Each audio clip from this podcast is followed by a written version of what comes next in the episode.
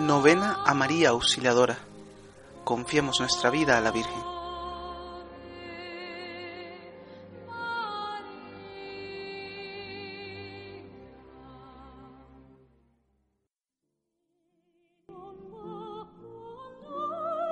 Madre, no fuiste cualquier mujer, fuiste la elegida por Dios para ser el sagrario inmaculado que llevara a Dios mismo en su vientre. Fuiste escogida para ver crecer en edad, estatura y en sabiduría a aquel que fue concebido en tu vientre. Como madre, le enseñaste muchísimas cosas a tu hijo.